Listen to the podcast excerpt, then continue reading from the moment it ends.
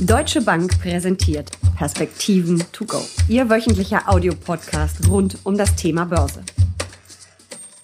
Frauen scheuen jedes Risiko, investieren nicht und fürchten sich stets vor dem Kapitalverlust. Von wegen. Wir können auch anders, wenn wir uns dann herantrauen an das leider für viele leidige Thema Finanzen. Und das tun scheinbar immer mehr Frauen. Pünktlich zum Weltfrauentag spreche ich mit Uli Stephan über meine Herzensangelegenheit Frauen und Finanzen. Jede Menge Vorteile und den Weg zur finanziellen Unabhängigkeit. Uli, warum tun sich so viele Frauen schwer mit dem Thema Finanzen? Also das fragst du jetzt ernsthaft mich. Ich weiß es nicht. Ich könnte dir jetzt von meiner Frau berichten, die relativ risikoavers ist. Aber das liegt wahrscheinlich daran, dass sie eine Million andere Themen hat, die ihr wichtiger sind als dieses. Aber eigentlich ist das doch deine Domain. Also müsste ich doch dich fragen, was denn das Besondere bei der Geldanlage bei Frauen ist. Also ich glaube, es ist immer noch ein Problem, dass viele Frauen, und so haben wir es wahrscheinlich auch gelernt, so sind wir sozialisiert, das Thema immer noch ihren Partnern, ihren Männern überlassen. Es gibt da unzählige Studien. Äh, aber das müsste doch mittlerweile vorbei sein, oder? Eigentlich ja, sollte man meinen, aber es ist scheinbar immer noch so. Und das Abstruse ist, dass viele Frauen, die ins Studium starten, die in ihren Job starten, sich noch sehr gut um ihr Geld kümmern und um ihre Finanzen. Und dann kommt der Kerl dazu, den sie dann auch noch heiraten oder auch nur mit ihm zusammenziehen. Und auf einmal wandert das Thema dann scheinbar doch wieder äh, zu den Männern. Ich kann es auch nicht verstehen und nicht nachvollziehen. Wahrscheinlich, weil die Männer immer meinen, sie müssten dann was tun und handeln und agieren. Und das hat vielleicht ein bisschen was Gutes, wenn man auch den Mut dann hat, in schlechteren Zeiten sich an der Börse zu engagieren. Aber es hat vielleicht auch den Nachteil, dass man manchmal glaubt, Dinge beherrschen zu können, die man nicht beherrschen können und vielleicht macht es sogar totalen Sinn, wenn Frauen sich da mehr engagieren, oder? Oder zumindest, dass man es im Verbund macht. Also ich glaube auch, man muss drüber sprechen über Geld. Es ist wirklich so ein bisschen, so Männer sehen das Thema Finanzen und vor allen Dingen Börse, so dieses höher, schneller, weiter, Testosteron, eben dieser Mut. Während Frauen äh, sich das viel detaillierter alles angucken. Die brauchen viel länger, um sich für ein Produkt oder eine Strategie oder auch für einen Berater zu entscheiden. Also die gehen da sehr viel detaillierter ran. Während Männer dann sagen, okay, mache ich jetzt los.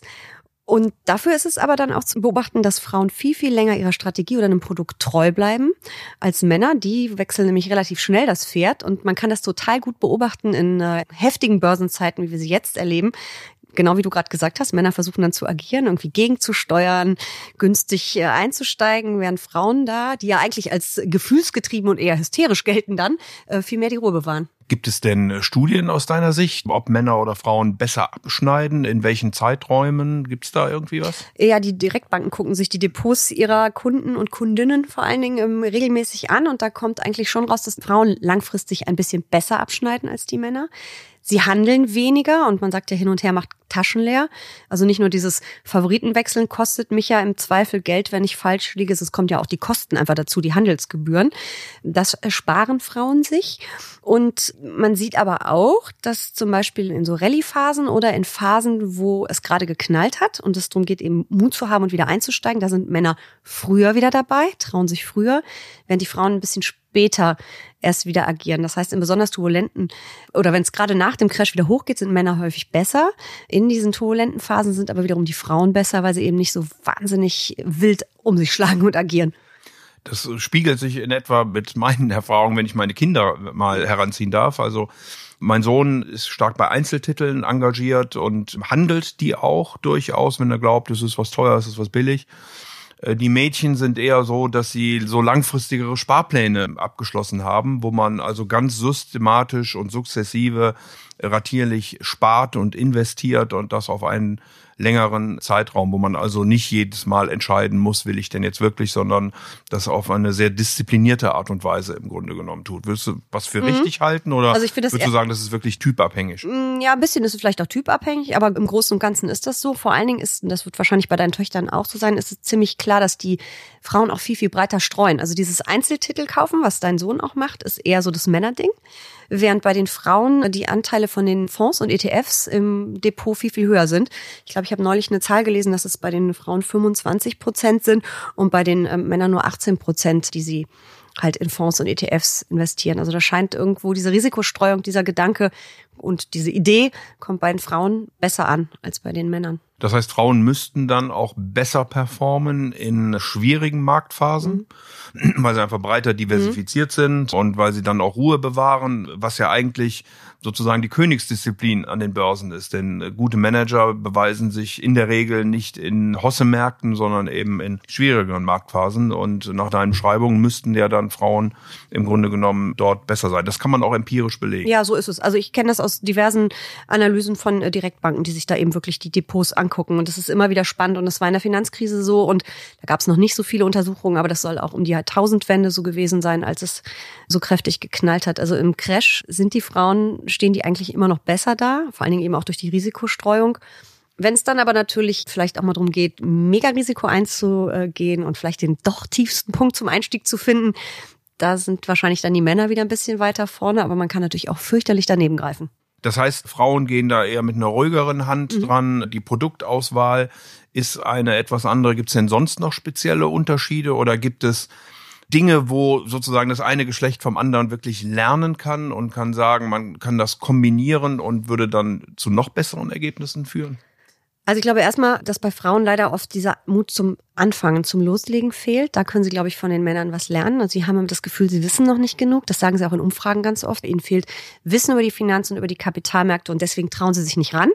Das Wissen ist aber bei den Männern nicht besser als bei den Frauen. Niemand weiß, was in der Zukunft passiert. Mal abgesehen davon auch das, aber so dieses Verständnis von Kapitalmarkt, so ein bisschen, da kann man viel drüber lesen, aber so ein bisschen ist es ja auch erleben. Glaub, man muss kleine Schritte machen, genau. ein Gefühl bekommen und ja. dann eben sich sozusagen iterativ diesem ganzen Prozess so ist nähern. es. Und das ist wahrscheinlich dann über Fondssparpläne, ETF-Sparpläne oder auch Aktiensparpläne eine ganz gute Sache, wo man eben schrittweise einsteigt. Also da haben die äh, Männer einfach mal anzufangen, haben die mehr Mut. Die sind sehr viel stärker investiert als Frauen. Und was Männer von Frauen wiederum lernen können, ist eben eine Strategie. Überhaupt eine zu haben, ist ja schon mal gut. Aber eine Strategie und den Produkten auch treu zu bleiben, diese Risikostreuung und eben nicht ganz so wild ähm, zu handeln. Es gibt eine aktuelle Studie, die hat gezeigt, dass Männer 17,4 Mal im Jahr traden, handeln und Frauen nur 7,6 Mal. Das ist ja schon ein merklicher Unterschied. Ich glaube, das ist aber exklusive Fondssparpläne, weil sonst würde es, glaube ich, nicht ganz passen. Aber das glaube ich äh, ganz gut. Und dieses Nervenbehalten, das hat ja auch wieder was mit der Strategie zu tun. In stürmischen Phasen können Männer auch von Frauen lernen. Dafür können Frauen wiederum von den Männern lernen, einfach mal ein bisschen höhere Aktienquoten zu haben und überhaupt in Aktien zu investieren. Aber ich glaube, da ist im Moment eine ganze Menge so im Umbruch. Ich gebe ja auch teilweise Seminare und bin bei vielen so Afterwork-Veranstaltungen nur für Frauen. Und dieses Interesse an der Börse, vielleicht auch getrieben oder wahrscheinlich durch die Null- und Niedrigzinspolitik, das wächst extrem. Und ich habe das Gefühl, dass da auch so ein bisschen so eine Bewegung entsteht, so ein bisschen mehr Mut zu haben, was ich super finde. Siehst du Unterschiede, wenn man in die Behavioral Finance hineinguckt, also dass man Ankerpunkte setzt oder dass man einen Home Bias hat, stärker oder weniger stark? Ich meine, dieses Traden, dieses äh, aktiv sein müssen, wissen wir auch aus der Behavioral Finance, dass das äh, nicht immer hilfreich ist.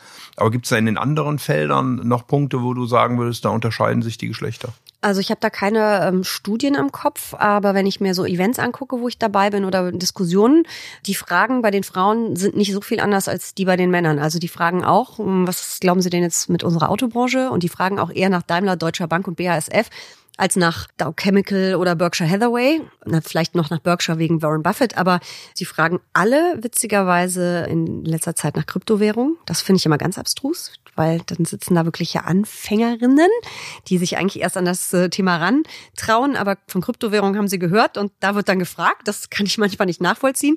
Das mm. ist aber bei Männern auch. Also mhm. ich bin auch manchmal erstaunt, wie gering doch die Aktionärsquote in Deutschland ist. Und habe zuletzt gelesen, dass es sogar noch gesunken ist. Mhm.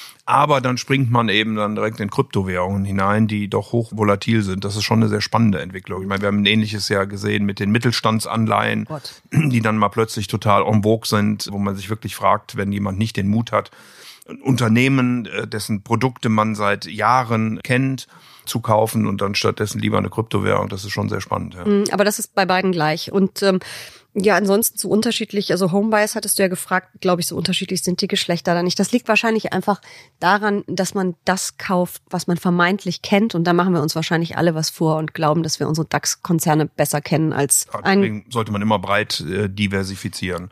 Wie glaubst du denn, kann man das weibliche Geschlecht dann noch besser erreichen, wenn du vorhin gesagt hast, dass da doch ein gewisses Zögern vorhanden ist. Und wir wissen ja alle, dass wir im Grunde genommen auch mit Hinblick auf Ruhestand, Altersvorsorge viel mehr eigentlich in Aktien tun müssten, auch schon sehr früh tun sollten. Also das ist auch eine Diskussion beispielsweise, die ich mit meinen Kindern insgesamt geführt habe, aber gerade auch mit den Mädchen, wo ich gesagt habe, das Erste, was ihr machen müsst, ist irgendwie einen Sparplan, sukzessive sparen, Vermögen aufbauen, äh, denn ihr unterschätzt wahrscheinlich, was es bedeutet, wenn man sukzessive monatlich spart und dann den Zinseszinseffekt mit einrechnet. Die von mir sehr geschätzte Claudia Müller sagt in ihren Seminaren immer, ähm, die äh, Jahre von 30 bis 60 sind genauso lang wie die von 60 bis 90. Und darüber muss man dann mal nachdenken. Man braucht da eben noch Geld. Und wenn wir alle nicht bis 70 arbeiten wollen, sondern eher mit 60, dann ist das eben so.